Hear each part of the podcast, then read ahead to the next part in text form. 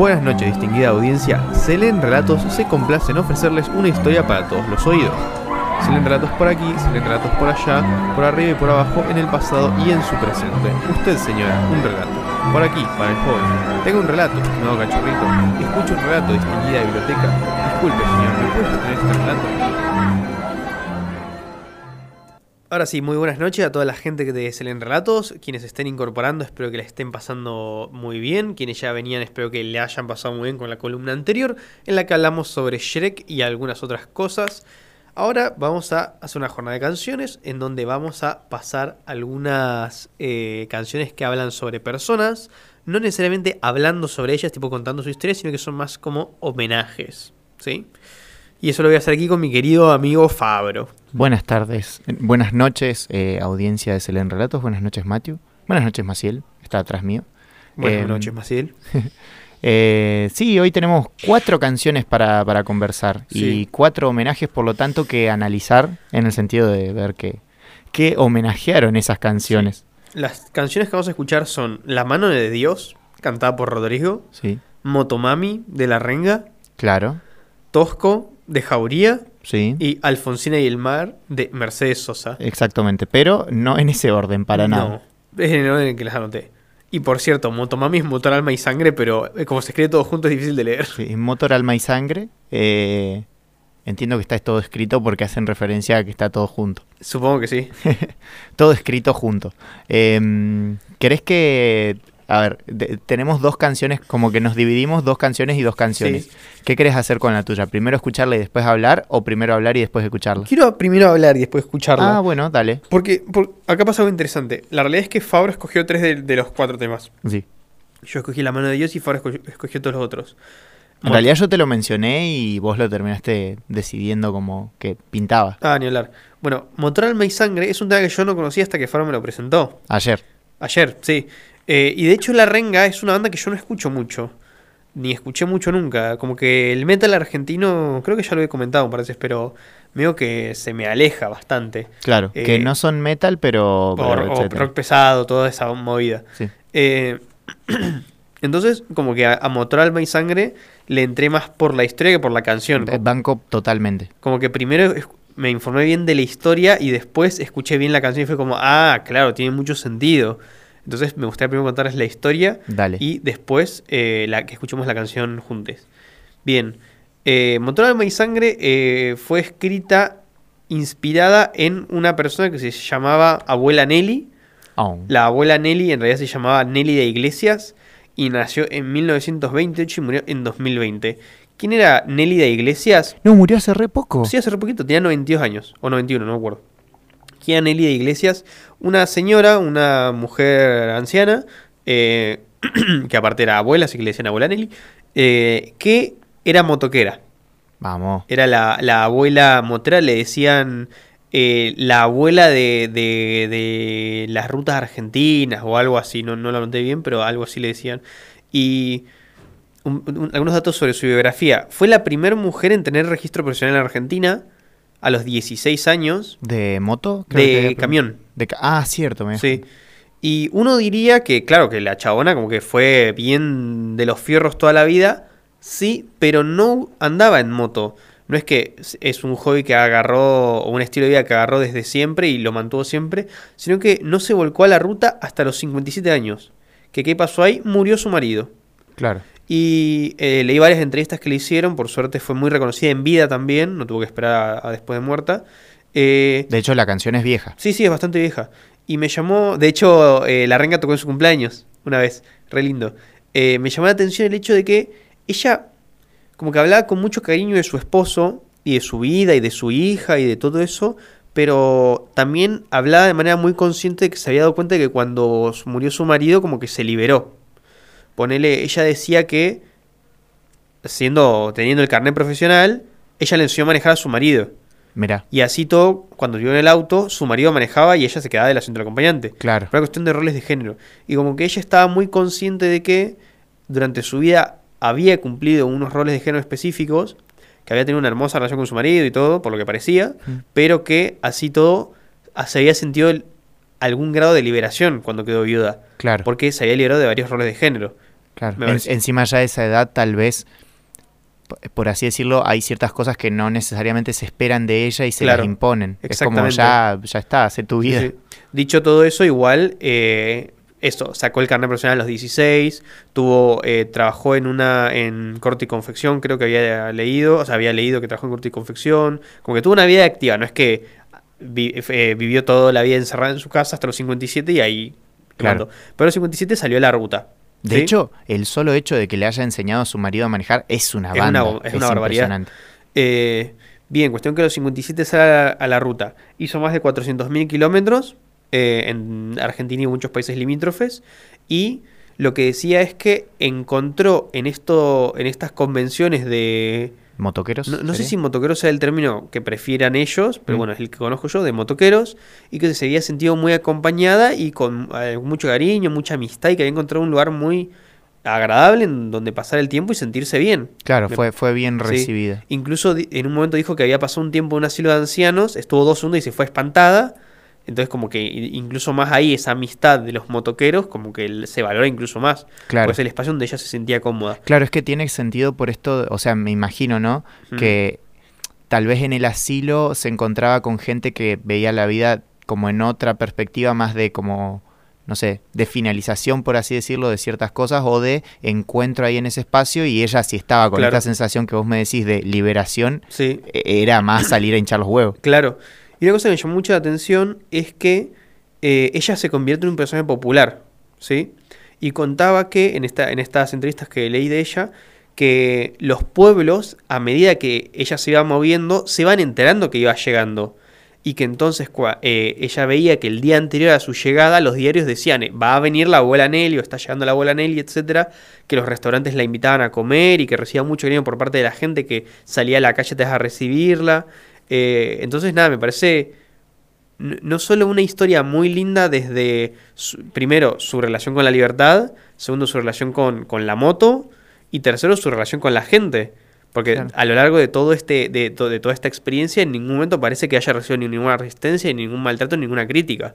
Claro, al, Eh, al contrario, era como bien recibida. Tal vez, tal vez la sociedad estaba preparada para eso y no lo sabía. Claro, lo que sí decía es que cuando ella era joven y manejaba el camión, sí le decían cosas como andar a lavar los platos, lo de siempre. Claro, Pero claro, no tanto cuando era ya viejita. claro. Bien, entonces, nada, como que pese a que formaba parte del mundo de la ruta, tenía un rol especial, un personaje especial. claro. Después eh, anduvo en moto durante 33 años, creo, porque a los 90 no le permitieron renovar el carnet, Claro, y capaz ya tenía alguna discapacidad Y- visual o algo de ese tipo. seguramente. Entonces se compró un triciclo eléctrico Nice. eh, y lo usaba, que lo pudo usar sin carnet. Qué reporfiada, la banco mucho. Y nada, a los 90 eh, la renga le hizo un cumpleaños y en general muchos motoqueros le, le organizaron un cumpleaños y falleció en 2020 a los 92 años durante la pandemia y la idea era hacerle una caravana cuando muriese. Por desgracia eh, no, no pudo ser porque fue durante la pandemia más dura, en mayo de 2020 murió. Ay, qué mala. Así que lo que se decidió es que los motoqueros de todo el país sonaran sus escapes en una hora determinada para rendirle homenaje y eso fue lo que se hizo. Qué lindo. Sí. Y si les interesa más la historia de la abuela Nelly, hay una biografía autorizada que se llama A mí me llaman la abuela Nelly. eh, así que nada, si les interesa, la pueden buscar. Mirá, sí, la verdad me interesa. Me Y- interesa sobre todo mucho eso que dijiste de que de piba justamente él sí le decían andar a lavar los platos que hace con el camión y eso. Sí. Y de viejita no, es como, qué grande, la vieja en una moto. Claro. Y una cosa que me gustó mucho es que una frase que dijo eh, en una de estas entrevistas es que ella ya había hecho todo lo que tenía que hacer. Porque viste que se- está la frase esa de en la vida tenés que tener hijos, lavar, eh, la- lavar platos, eh, plantar, ar- eh, plantar un árbol y escribir un libro. Bueno, la chabona dijo, tuve una hija, planté árboles y no escribí un libro, pero me lo escribieron. Claro, y que sí. me parece muy lindo porque ese libro es una biografía autorizada. ¿Qué significa eso? Que tuvo una vida tan interesante que fue una historia digna de ser contada. Claro. Que es un- una forma de escribir un libro en algún sentido. Es contar una historia, tu propia historia. Es haber sido una historia. Sí, y eso me pareció muy simpático. Así que la verdad que la buena Nelly me parece un personaje popular de lo más interesante. Y. nada. Considerada desde este momento amiga de la casa. Sí, totalmente, aunque nunca haya conocido a la casa. Em, y a un- una, o sea, yo escuché eh, Motor Alma y Sangre primero porque me la mostraste, después me informé de toda la historia, y después volví a escucharla y es como una linda canción, teniendo en cuenta todo esto. Sí, sí, Sobre sí. todo por esto, porque habla de una persona. eh, creo que al final lo más importante es que era una persona. Parece que era una persona con mucha alegría de vivir. Claro. eh, y eso está muy bonito, la verdad, hace falta Sí. bastante. Y a mí lo que me interesa, lo, lo que me gusta de esta canción es que no es una canción diferente a todas las otras de la renga. Claro. No es que pasaron a un tono más, yo que sé, más tierno, más dulce o como más... No sé, no es que cambiaron para hablar de la abuela Nelly, no, Claro. fue como reconocerla como dentro del mundito que a ellos les copa, Sí. en, en lo que compartían y con su... Y como, de hecho, lo que te decía, me acuerdo, es que vos escuchás la canción y no hay forma de saber que habla de una abuela que andaba en moto. Claro. Y eso me parece muy especial de la canción, de hecho. ¿Crees que la escuchemos nomás? Mandémosle. Ahí vamos.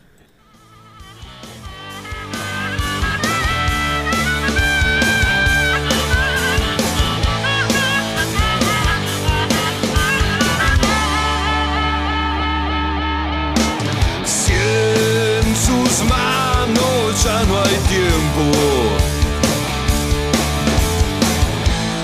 todo está en su corazón. Va buscando aún su estrella en las rutas su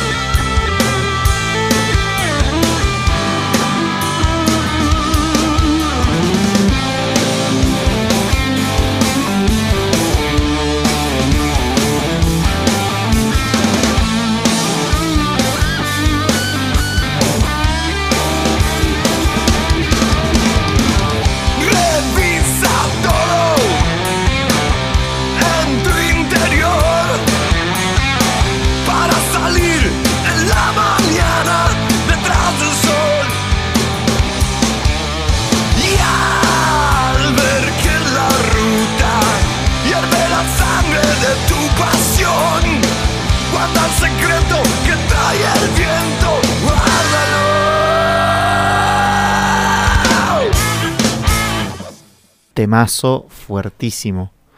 Em, bueno, primero, quiero decir dos cosas. A ver. Eh, la primera es que lo que acabamos de hacer es escuchar una canción de rock Sí. eh, y, le, y contamos la historia de dónde viene más o menos. Sí. Eh, hay un programa en esta querida radio, eh, un querido programa que hace más o menos eso también, en- Ujú. en- como entre otras cosas que hace, eh, que es Conco en su programa El llamado del rock. Así que Uh. si les copa eso, la verdad tienen ahí todos los viernes a las 18 horas el llamado del rock para enterarse noticias de rock en general. escuchar música acompañados por lo, por lo que nos comenta Conco, cómo lo prepara y eso. Doy fe de que prepara muy, eh, muy bien su lista, Sí. eh, muy, muy elaborado todo. eh, y es alguien que trata muy bien a, eh, lo sé porque un par de veces tuve que... eh, Pude, pude operar el programa, lo cual fue muy bonito.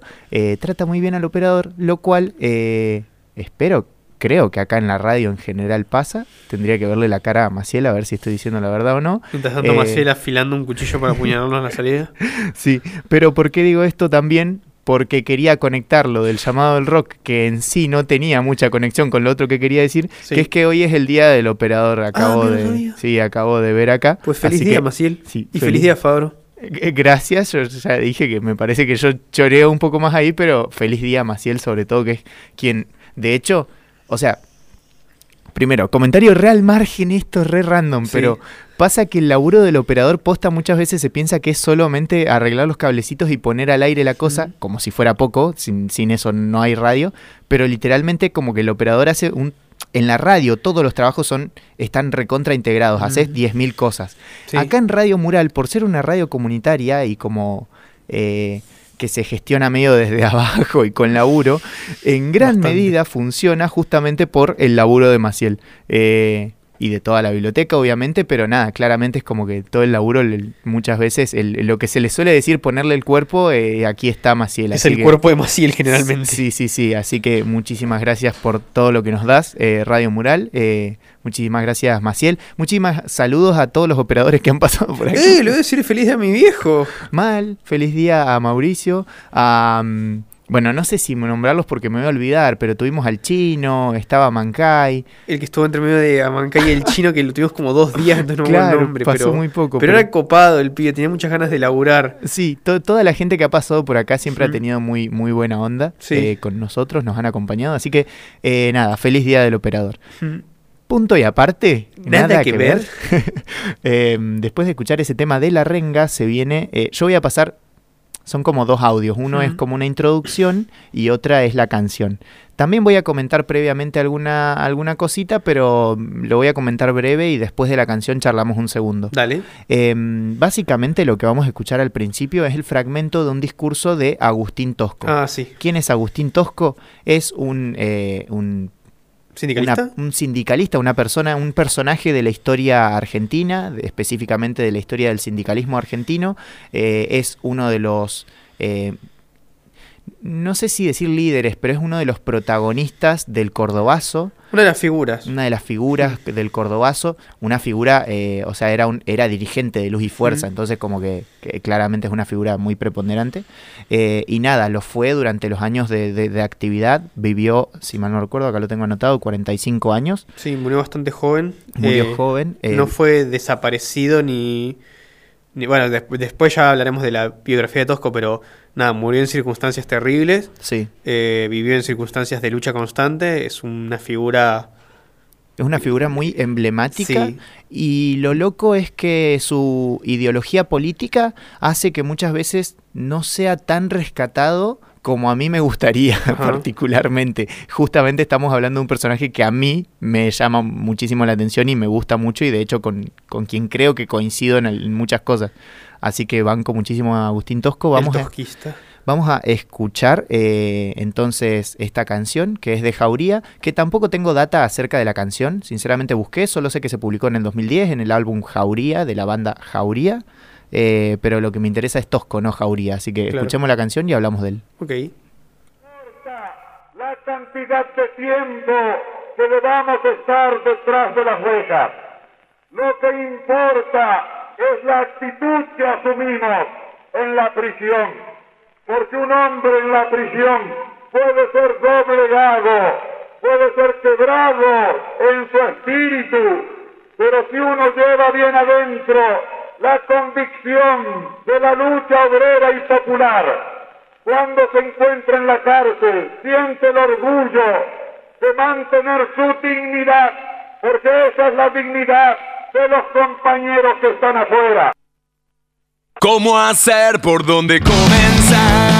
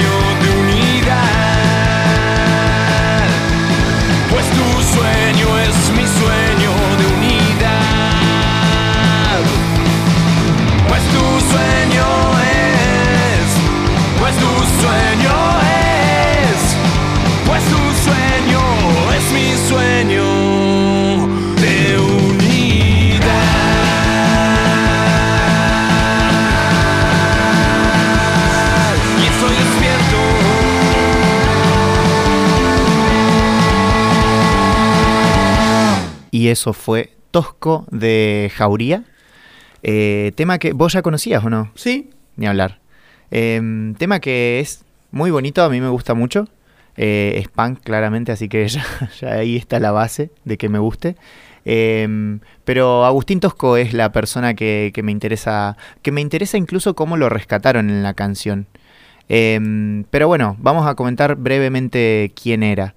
Era una persona que nació el 22 de mayo de 1930. 22 de mayo fue eh, hace dos días. sí.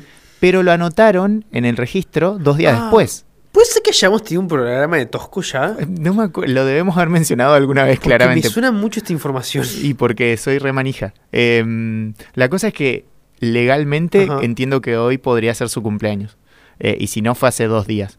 La cosa es que nació en Coronel Moldes, un pueblito que queda como 80 kilómetros al sur de Río Cuarto. Córdoba. De cualquier manera, en Wikipedia aparece como Coronel Mol- Moldes, Río Cuarto, Córdoba. No sé por qué. Pues, ¿este es el departamento de Río Cuarto? Sí, puede ser, claro. Eh, la cosa es que, bueno, es un pueblito, na- nació en un ámbito rural, Sí. evidentemente. Sus padres eran piamonteses.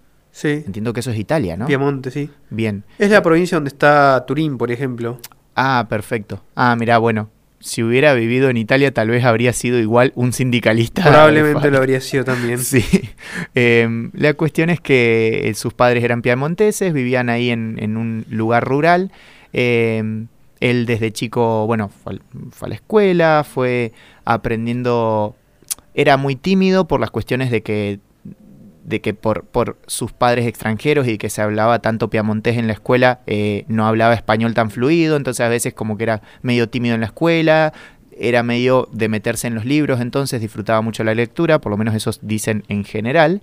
Eh, y me, me interesa rescatar de esa partecita porque voy a comentar un par de datos random en general, porque todo, todo comentario acerca de una persona es recorte.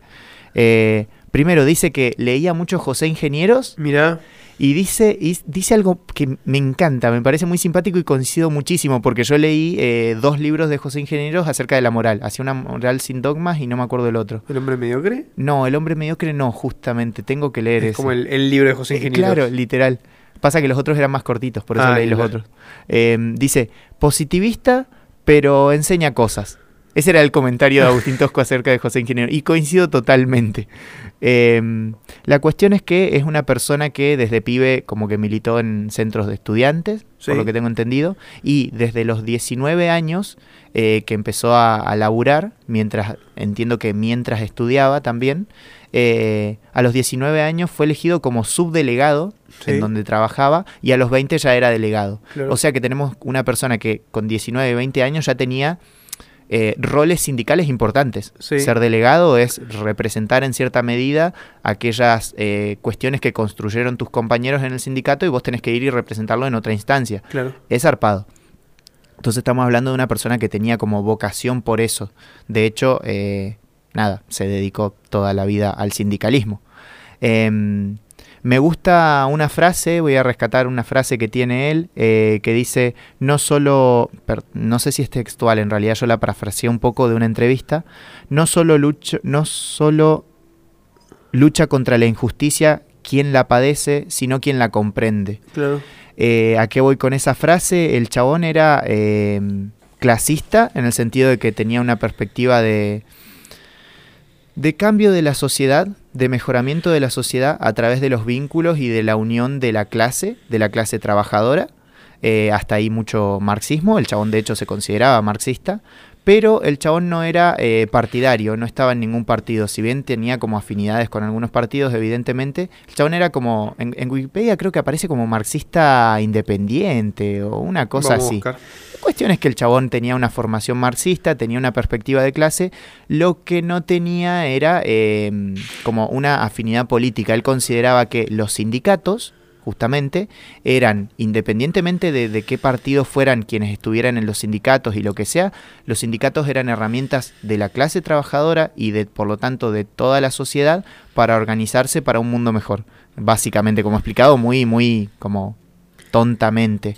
Los sindicatos básicamente entonces eran esas, eh, instancias de organización de, de clase, de unión de clase eh, y con una perspectiva revolucionaria evidentemente. Sí, Si buscas en Wikipedia, pone, bueno, ocupación, trabajador, activista, bla, bla, bla, años activos 1949-1975, conocido por ser uno de los principales dirigentes sindicales del Cordobazo.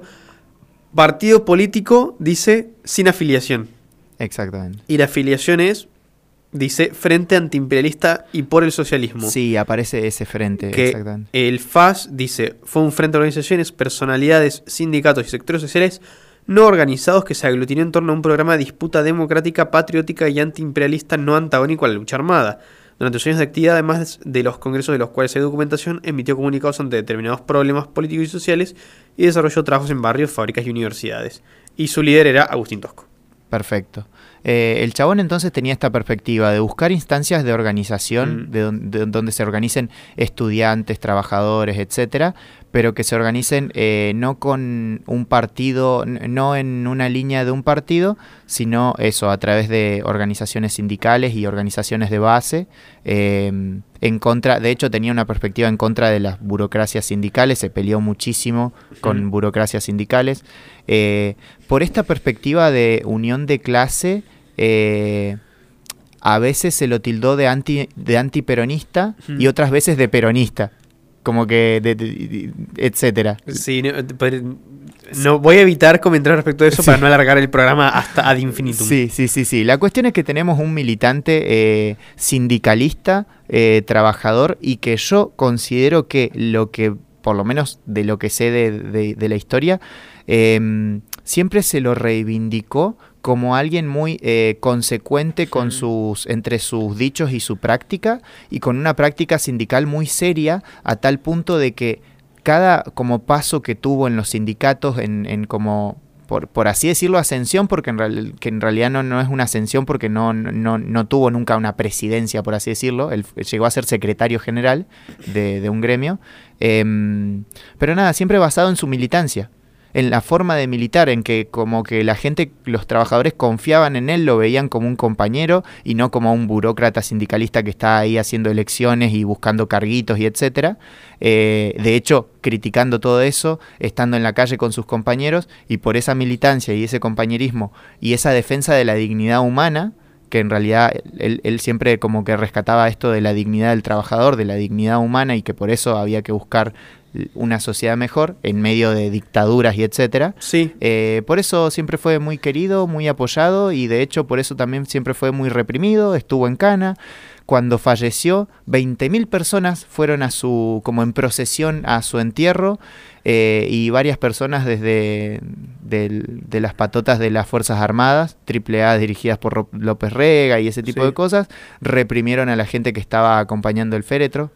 Eh, así que en esas condiciones como que tenemos a, a este personaje. Y la canción me parece que lo rescata bastante por ese lado, como de un líder, por así decirlo, pero un líder compañero. claro. Es muy interesante reivindicar sobre todo en la actualidad la figura de Tosco, en donde el sindicalismo estaba tan bastardeado Sí, por los sin- por la burocracia sindical, claro. principalmente, como que no solo que el prestigio del sindicalismo está completamente, al menos en Argentina, inexistente, Sí, no, no. De haber muy pocas personas en el país que tengan buena opinión del sindicalismo a día de hoy. No, no tengo ninguna duda. Y medio que las burocracias sindicales muchas veces acompañan esa sensación, ya sea por los amiguismos, por pelearse por cargos, eh, por corrupción, por decepcionar a los compañeros, etcétera. claro. Eh, y sobre todo en ese contexto, reivindicar la figura de Tosco también para traerla al presente y valorar a la gente que hace las cosas bien eh, y ver cómo se pueden hacer las cosas un poco mejor. Sí. Banco totalmente. Sí, sí, porque intenciones de sindicatos en los que de verdad se organicen de base, Mm. de que los que trabajan en los sindicatos trabajen para sus compañeros. Mm. eh, justamente esa es la figura de, de un secretario general, por Sí. ejemplo, y que, que es diferente a un presidente. Sí. Em, guiño para el Centro de Estudiantes de Humanidades, me encantaría que tuviéramos secretarios generales y no Uh. presidentes. Y para todos los centros de estudiantes, ¿no? Eh, pero nada, sí, coincido, el sindicalismo hoy de hecho es eh, el, el sindicalismo más poderoso, más pesado.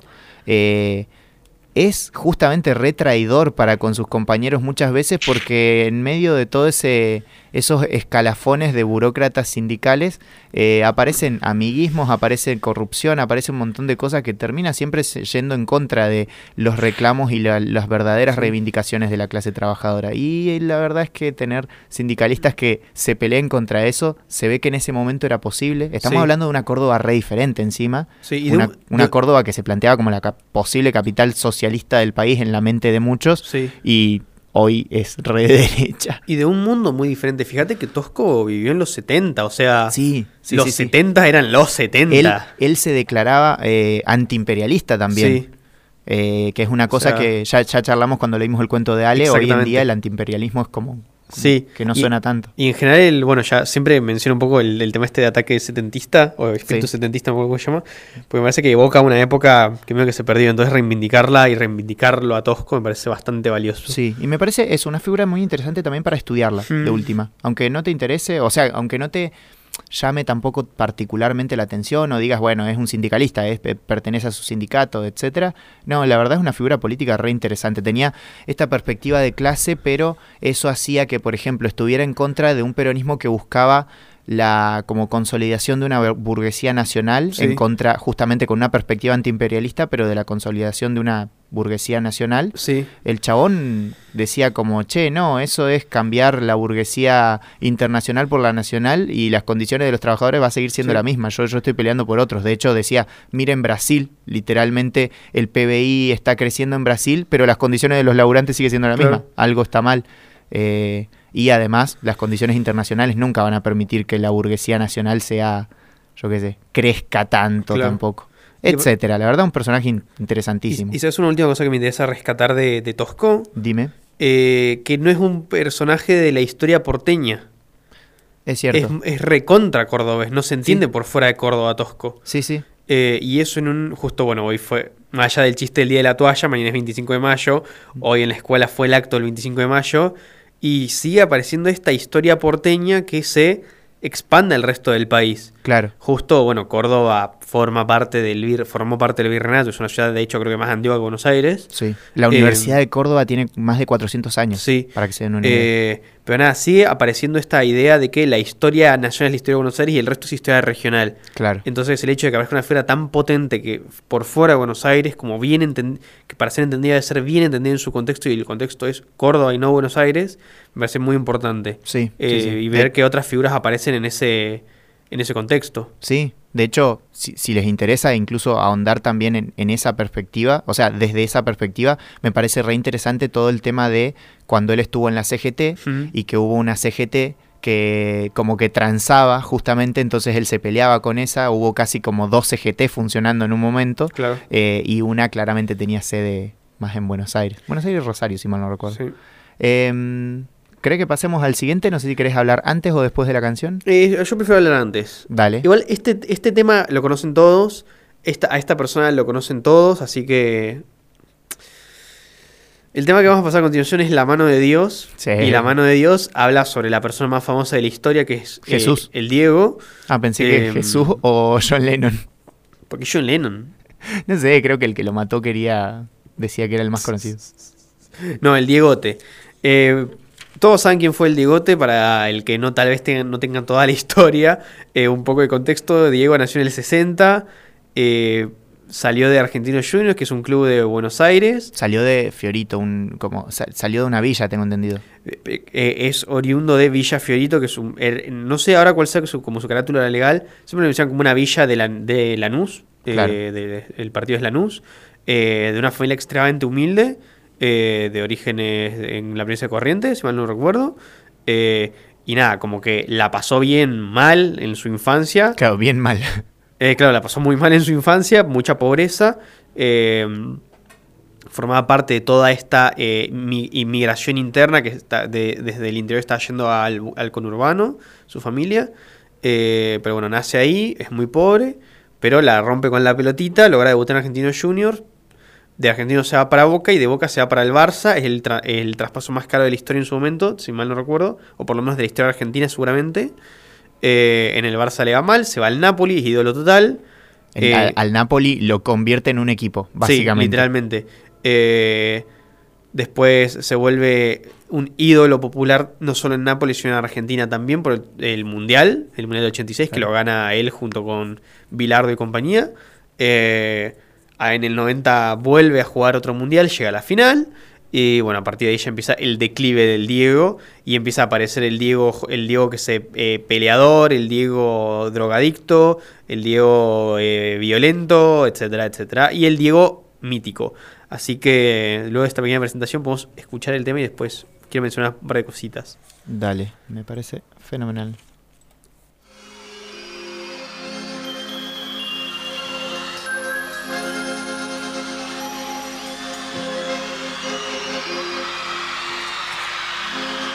Una villa nación fue deseo de Dios crecer y sobrevivir a la humilde expresión, enfrentar la adversidad, con afán de ganarse a cada paso la vida. En un potrero forjó una zurda inmortal con experiencia, sedienta ambición de llegar de cebollita soñaba jugar un mundial y consagrarse en primera. Tal vez jugando pudiera a su familia ayudar. ¡Grande Diego!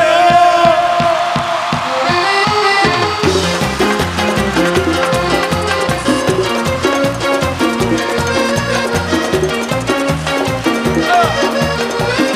Para el más grande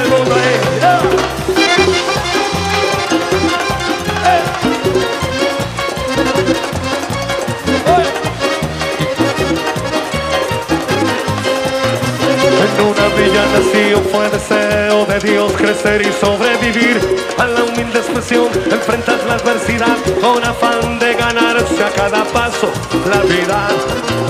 En un potrero forjó una zurda inmortal con experiencia, sedienta ambición de llegar de cebollita. Soñaba jugar un mundial y consagrarse en primera. Tal vez jugando pudiera a su familia ayudar. A poco que debutó, parado, parado, la se fue quien corrió, parado, parado. Su sueño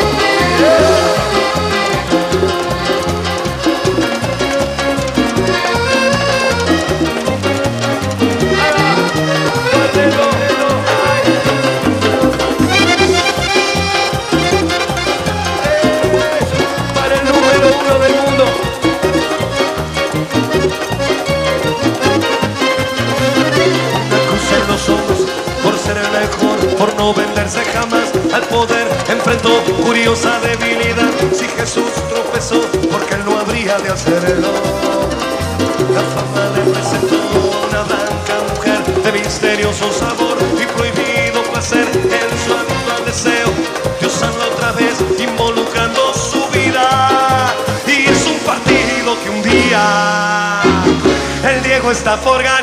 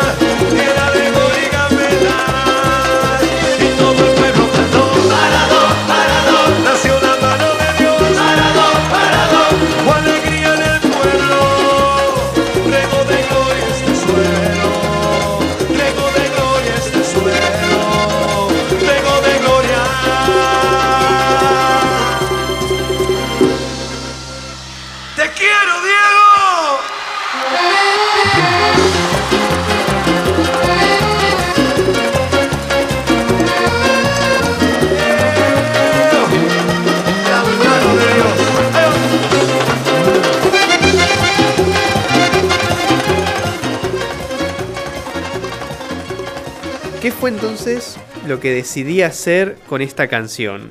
A ver. Dije, voy a fijarme que, cuáles son los aspectos del Diego que son reflejados acá, porque si es un personaje popular complejo, es el Diego. Sí. Claramente. sí, sí, extremadamente. Y me aparecieron seis facetas del Diegote. A ver. El primero no está en orden. Para seis facetas en la canción. Sí. Bien. El primero es que le, le puse el Diego luchador. Sí. El Diego como luchador. En el sentido este de salir de la pobreza, pelearla, este tipo de. etcétera. Y me anoté un pasaje que dice literalmente enfrentar, enfrentar, luchar contra la adversidad con afán de ganarse a cada paso la vida. Acá se presenta. Hay sí, como autosuperación. Exactamente, se presenta al Diego como una persona normal, de, eh, de barrio, pobre, que la peleó, la peleó, la peleó y triunfó Sí. a cada paso. Eso primero. Después, segundo, el Diego épico le puse, A ver. que es ya el Diego como ídolo popular. Sí. Digamos, que dice, la parte donde dice, llevó, llevó alegría en el pueblo, regó de gloria este suelo, más consagratorio imposible. Sí. Eh, la, la frase, nu- nu- nunca Yo supongo que lo van cambiando según la versión o según la grabación, porque a veces dice regó y a veces dice llenó de gloria este suelo. La, Eh, la cuestión es que hizo algo pero- que, que trajo gloria. Me parece un verso mu- muy, poderoso, ¿no? no sí, me parece sí. increíble. Pero aparte está relacionado con, el, con el- la, la tierra, con el territorio. Eh, claro. eh, una banda. Después vi al Diego Niño, eh, donde dice soñaba jugar un mundial y consagrarse en primera. Ahí ya no está, no está hablando de un tipo que dice, no, yo tengo que, que jugar para, para lograr llegar a primera y, y ganar plata para sacar mi familia. Pues es que, no, quiero, quiero ganar el mundial. Y llegar a primera con argentino y ganar algo con argentino. Algo más De hecho- inocente me parece. De me hecho, es una, una referencia directa al video ese en el que el Diego Niño dice: Sí, Mi sueño, mi primer sueño es jugar un mundial. Sí. Ni siquiera dice ganarlo, dice jugar. sí. Y, y el- después la siguiente parte dice, y mi segundo es salir campeón, y, y mucha gente lo recorta Sí. ahí, pero en realidad sigue diciendo salir campeón con Argentinos Juniors, creo Claro. que es. Banco totalmente, Sí, sí, claramente. porque está jugando. Sí. Después aparece eh, el Diego y la droga, Sí, en donde habla, dice, bueno, es una, es una, bastante mujer. larga, pero dice, eh, una blanca mujer de misterioso sabor y prohibido placer. sí. Habla bastante sobre ese tema. Después, finalmente, casi a lo último, aparece, poco importante relativamente, pero, bastante, pero aparece el Diego como jugador específicamente. En donde hay un par de pasajes en donde habla de una zurda inmortal Sí. el, el Diego era zurdo, la gol lo hizo con la zurda. Y eh, dice, ah, no, no me acuerdo qué cosa dice, llena de gol y gambeta. Sedienta ambición de, de cebollita. Sí, no, no me acuerdo exactamente. Bien, gol y gambeta es una Sí. buena forma de describir el juego del Diego. Sí, Futbolísticamente hablando, digamos. sí, sí. sí. No era- eso, eso y tiros libres. Y Le tiros le eso. faltó tiros libres. Sí. Uno de los jugadores con más goles de tiro libre de la historia. Eso. Eh, bien, eso como descripción meramente futbolística. Y Claro. después, eh, como última parte, el Diego Rebelde, que es este que ya aparece al final, en donde dice eh, no venderse jamás al poder que enfrentó. Claro. Entre otras cosas, ¿no? Sí. Esos son como los seis factores que eh, aparecen. Después, por ejemplo, no aparece. Medio que uno lo puede relacionar con el tema de, la droga, pero no necesariamente. Por ejemplo, el Diego con 27.000 hijos, por ejemplo. Claro, o el, o el Diego teniendo relaciones con pibas bastante más jóvenes y en condiciones controversiales que, que, que evidentemente, o por lo menos varias, una por lo menos yo me enteré que fue denunciada de abuso. Sí, el Diego abusador, digámosle directamente Claro, así. sí, sí, sí. Eh, como que no aparecen esas facetas. Em, de cualquier manera, claro, es como que uno podría imaginar que va por el lado de la droga. Es bastante que lo mencione. Sí. De hecho, que, que tenga todas estas partes, la canción habla bastante de que es un personaje que no, ni siquiera aunque intentes recortarle una banda, podés quedarte con una sola cosa. Exactamente. Incluso, incluso si sos, o sea, si querés como negar cualquier cosa mala que haya tenido y quedarte solo con lo bueno, Mm. tiene varias cosas también. Claro. Entonces como que es complejo extremadamente. Sí, sí. Aparte, ¿sabes qué me interesó de todo esto? Que precisamente lo malo escogieran el tema de la droga Sí, y no de todas las otras cosas que hay algunas que son la verdad terribles. sí. que es lo que permite presentar el relato de el Diego como un, un luchador popular que logró consagrarse y traer gloria a este suelo. Claro. Porque de última la droga, eh, Si es algo voy a tener cuidado con lo que voy a decir a continuación. La droga no es mala per se en el sentido de que las personas que consumen droga eh, no están haciendo algo malo, muchas veces son víctimas de una adicción. Claro, Eh, entonces es, es mucho más fácil clavarlo en el relato de eh, una persona que lucha contra la adversidad y la pelea. Claro. En cambio, una persona que abusa de alguien, no. Sí, no- es no un es criminal. Claro. No hay forma de, de rescatarlo. Eh, evidentemente es una canción que va Eh, con cariño. claro, es un homenaje. De hecho, vos me dijiste, Die- eh, Diego y Rodrigo eran amigos. Claro. Está cantada por un amigo, más allá de que la compuso otra persona, que me olvidé anotarlo ahora que lo pienso, no lo tengo por ningún lado. Sí, lo, lo escribió otro chabón que no, no nos acordamos, pero es una persona que es Sí. muy poco conocida, pero escribió esta canción, esta letra para que la cante Rodrigo. Exactamente. y nada, como que se nota que es un homenaje en donde toman todas estas características, eh, el, el luchador, eh, eh, ídolo popular, niño, jugador rebelde, y como característica negativa, la que entra dentro de ese relato. Claro, claro, claro. La, la verdad es muy, eh, muy lindo ver que aún así, o sea, Sí. a pesar de que evidentemente es una canción que va con cariño y por lo tanto no aparecen muchas de las cosas malas, o, o todas, bueno, sí, eh, eh, con esa salvedad que vos hiciste acerca de la droga justamente, em, lo sigue mostrando como alguien como con una vida bastante compleja, Sí, bastante, bastante compleja, porque también si- eso sigue siendo siempre un personaje que es un nenito muy pobre que de repente eh, se volvió una persona como de clase alta por, por volverse jugador, que es algo que le pasa muchísimo a los jugadores. Eh, y nada, y con eso, nada, fue teniendo una vida también re random. De repente también pasó a ser, en unos cuantos años, la- tal vez la persona ma- de las personas más conocidas del planeta. sí. Literal. Entonces, como, wow, flashero. Eh, nada, la verdad, un personaje recontra interesante. Y hay poca. En la biblioteca de la uni busqué libros de Maradona y encontré pocos. Claro. Deberían haber más. Porque justamente es un personaje muy conocido. Se puede analizar muchas cosas. Ujú. Em, dicho eso, eh, nos de queda. hecho, ah, sí, antes de terminar, una cosa que. Lo menos que se analiza del Diego es lo futbolístico, de hecho.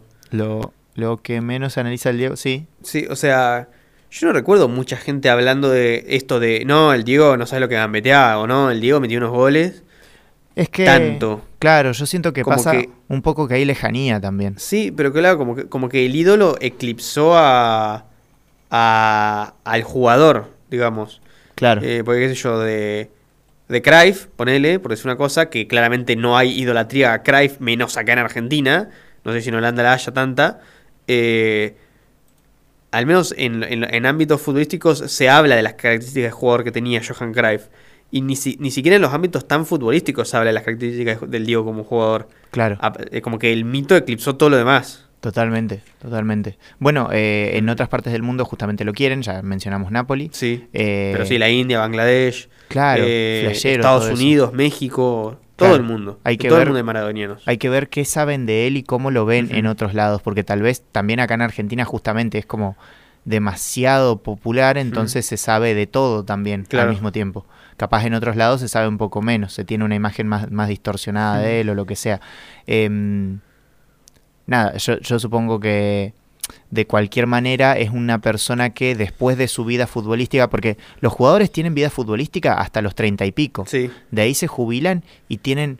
Hay, hay muchos más años en los que no son futbolistas que futbolistas. claro. Entonces, por ejemplo, recordar que la parte futbolística de Cruyff Sí, es saber que no sabes nada de su vida. claro. En cambio, Exactamente. de Maradona sabemos mucho y sobre todo porque tuvo una vida muy pública. Sí, Eh, de Messi no sabemos mucho de su vida, sabemos de su familia ahí, que se caga a tiro con, en Rosario, ponele. le amenazan los supermercados a la, a vida de la esposa, Claro. a la vida familiar esposa. Hay que ver qué hace Messi cuando se jubile, ponele. Sí, porque evidentemente es una de las personas más conocidas del mundo también. Si, si lo prefiere llevar como para desaparecer del, del, del todo o, o hacer cosas, porque Maradona también tenía eso de que el chabón no solo que a- no solo que no buscaba un perfil bajo, era re picante a Claro. veces, Pa- a veces para mal y a veces para bien, sí. pero justamente es como ponerle, no le cabía algo de la FIFA, se los, se los tiraba. Que en general es lo que se reivindica de él como el que se enfrentó al poder Sí. y eso. Y era porque le chupaba un huevo y, si tenía que bardearse con el de la FIFA, lo bardeaba. Claro. Eh, Y aparte una persona con espalda para hacerlo. Exactamente. Eh, eh, de hecho, si Messi se le plantara al de la FIFA, sería re picante también hoy Y en sí. día. Sería re picante, pero se metería en ese, en ese mundo. Em, el otro tema que teníamos que era Alfonsina, eh, yo creo que lo podemos dejar para la próxima jornada de canciones. Ok. Más bien lo tenemos que dejar para la próxima jornada de canciones. Pasa, Eh, pasa. pasa que me excedí con el de Tosco un toque. Eh, no pasa nada. Em, pero bueno, se, lo- se los prometemos para la próxima. Es una hermosa canción cantada por Mercedes Sosa. Era la, y el mar, sí. Sí, en realidad cantada por 10.000 personas, no al mismo tiempo, porque hay muchísimas versiones, pero ya les vamos a pasar el de, el de Mercedes Sosa en la próxima jornada de canciones. Estén atentos entonces a, la- a las redes. Eso nos habíamos olvidado decir, tenemos redes, nos pueden Ah, seguir en verdad. Instagram, en Twitter, etcétera. Eh, pero lo más importante para mí, para decir hoy, es que nos escuchamos la semana que viene, ¿no? Nos revimos. gente. Bye. Adiós. Ya sé, terminó, ya sé,